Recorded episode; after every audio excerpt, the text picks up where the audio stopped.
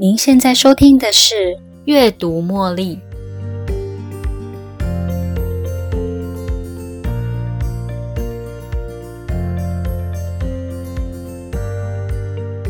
不知道你是不是有想过，自己现在正在做的这种有心的工作，或是没有报酬的杂物，就长远来看，它带给你的意义会是什么？每天一大早起床，你会想要赖床一下？还是想要马上起床，赶快去完成今天的工作呢？如果你是属于后者，那么想要让你马上起床的原动力是什么呢？当你知道自己可以为别人的生命变得更好，你会想要带着这股傻劲继续做下去吗？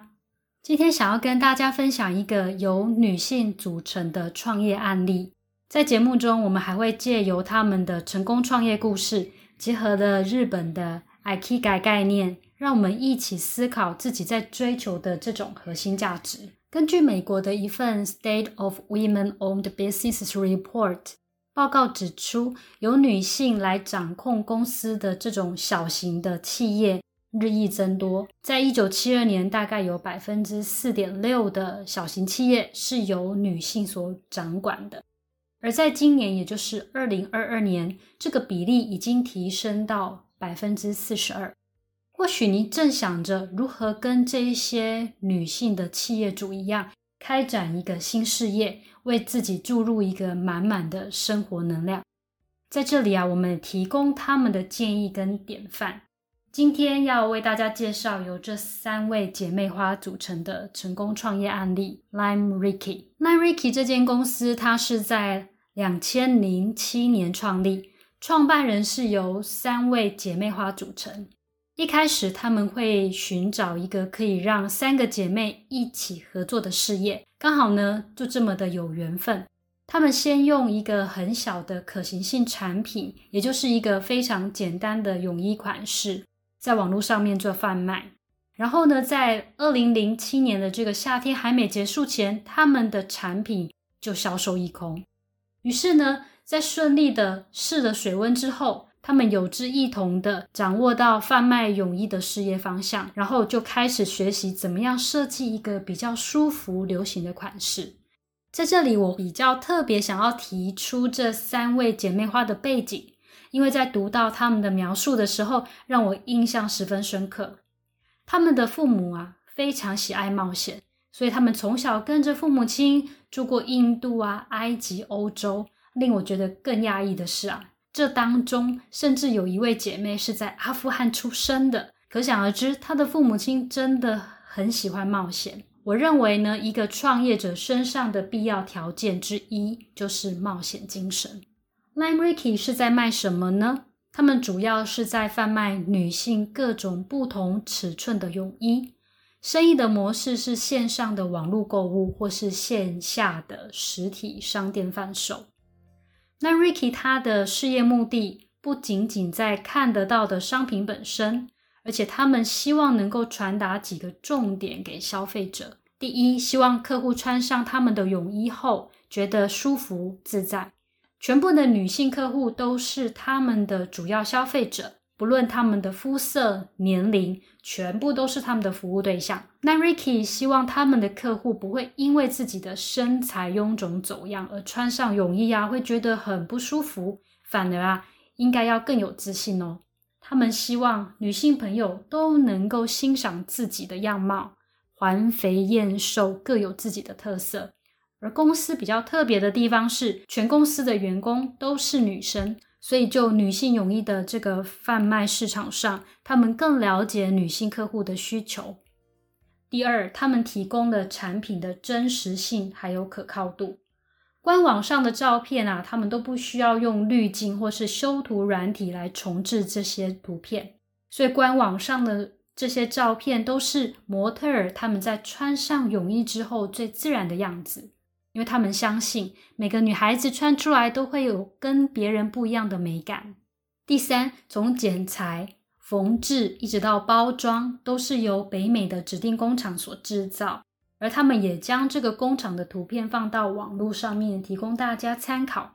第四，提供了个性化产品，提供混搭的做法，你可以上半身跟下半身搭配不同花色跟造型，让你待在海滩晒太阳的时候，可以穿出跟别人不一样的型，完全克制化的产品。第五，回馈社会，他们将一部分的收入捐给 Water 这个非营利组织，而这个非营利组织的捐款呢，用在帮助穷苦地区的女人跟小孩受教育身上，而这些地区的人们呢？都要行万里路才能够取到水源，即便有了水，全部都是脏兮兮的河水，所以就连喝到干净的水也是奢侈的。比较特别的是，Namriki 将自己的泳衣产品跟海滩的水相连接，它让顾客意识到，当你穿上他们的泳衣，自在的在海滩上晒太阳的时候，在地球的另外一端。还有更多需要被你帮助的人。那 Ricky 这些创业家也对创业有兴趣的朋友提供一些建议：第一，找出并且传达你的品牌核心价值，然后将这样的价值应用在自己的品牌上。一旦确认了你的品牌价值，它会是在你下决策时的最好利基点。当你遇到挫折、困难或是质疑的时候，你才不会意气用事，做一个最真的自己。不要因为外部竞争而对品牌核心的价值让步。NARIKI 的核心价值是希望能够帮助女性消费者在面对自己时感到自信，因为他们相信每个人都有适合自己的泳装。而这个公司的品牌核心价值呢，它让我想到日本的 Ikigai。什么是 Ikigai 呢？Ikigai 它是一个源自于日本的个人成长蓝图，主要的目的为了要找到自我满足并且有意义的生命，也就是一个让你越活越开心、越做越快乐的那个核心价值。那要如何找到自己的 Ikigai 呢？怎么样找到自己的那个核心价值呢？基本上，Ikigai 是由四个主要大圈圈组成的一个纹饰图。你可以在这个图形的最左边填上你擅长的事，最右边填上这个世界需要由你来做的事。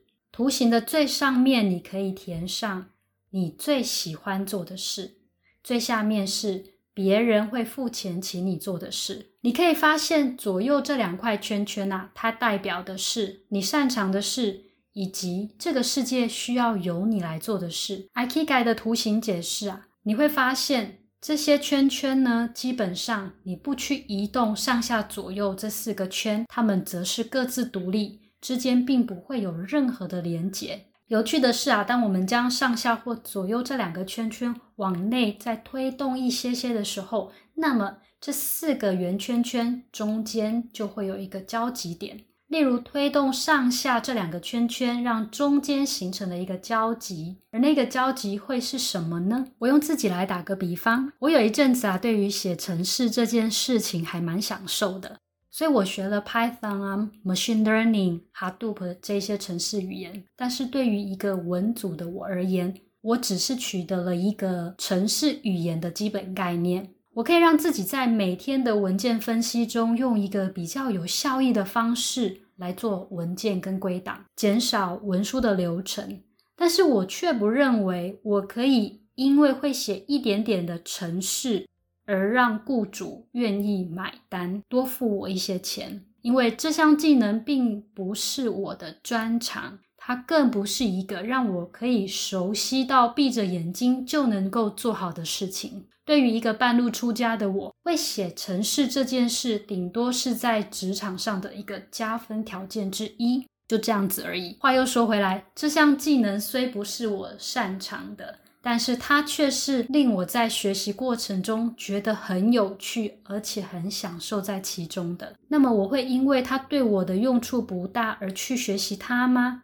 我想我的答案会是否定的。因此啊，让上下这两个圈圈往内推动。中间形成的那个交集，它虽然没有办法让你受重用，但是它却可以让你过得更充实。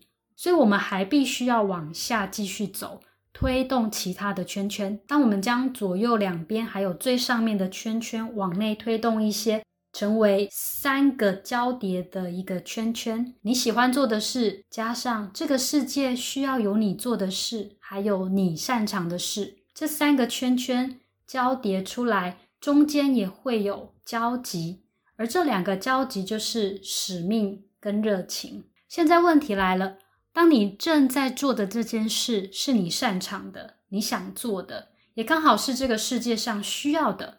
那么，保持着这样的使命跟热情来完成的同时，你却跟家人过着有一餐没一餐的日子，那么你还会认为你正在做的这件事是一件可以作为一辈子的追求吗？所以在 IKEA 的图示中也提醒了我们，将报酬这件事一并加入，成为重要的因素之一，你的追求也才能令你毫无后顾之忧。才能够好好的专注做一件你能够付出热情、具有使命感，而且也是自己爱做的事。IKEA 是自己由内而外，在各个层面与这个世界做更多方面的连接。我认为 IKEA 的核心价值会改变你的排程优先顺序，因为心中有的那个目标，你会将紧急但是不重要的事情先放在一边，会在一大早先处理。列入第一个重要排程的事项，因为每个人的专长、个性、擅长的事情呢都不同，所以 IKEA 也可以比喻成造物主在一开始创造这个独特的自己主要的目的。所以我们需要做的是了解自己，认识自己的专长、热情、职业方向还有使命，然后用我们身上所具备的天赋来成就这个世界。所以将 IKEA。套用在 Lime Ricky 的品牌上，它完全符合这四个圈圈的纹饰图。我们用最左边是你擅长的事来说，因为他们员工都是女性的同胞，就女性的泳衣贩卖上，他们会很了解女性客户的需求。最右边呢是这个世界需要由你来做的事。Lime Ricky 呢，他们回馈社会，将一部分的收入捐给 Water 这个非营利组织。最下方是别人会付钱请你做的事，所以他们是贩卖泳衣给有需求的顾客。最上面呢是你喜欢做的事。而 Lime Ricky 呢，他们希望能够拥有一个可以让他们姐妹三个人一起合作的事业。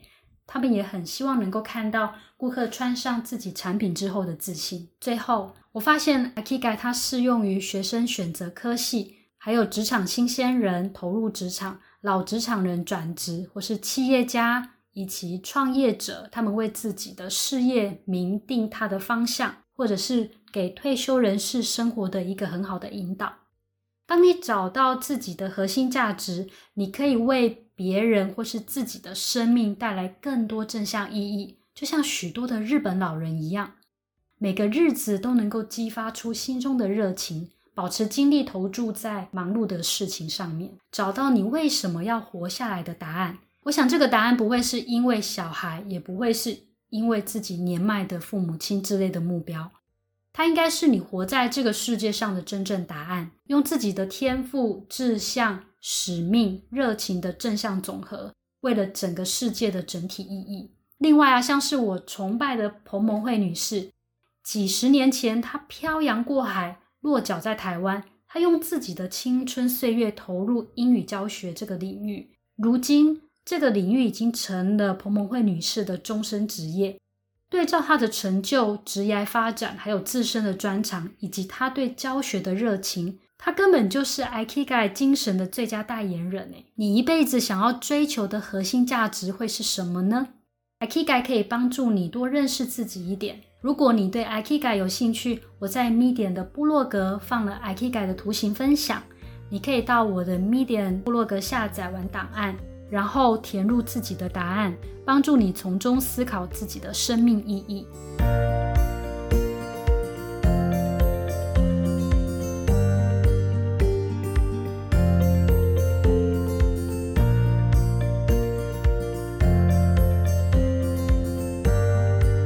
又到了节目的尾声，如果您喜欢今天的节目，邀请您在 Podcast 留下五星评论、订阅并分享这个频道给您的好友。如果您有其他的反馈或想法，也欢迎留言给我。您的这些反馈都将成为背后那一股支持着我坚持不懈、持续创作，提供更优质内容的动力。感谢您的收听，我们下一期再见喽，拜拜。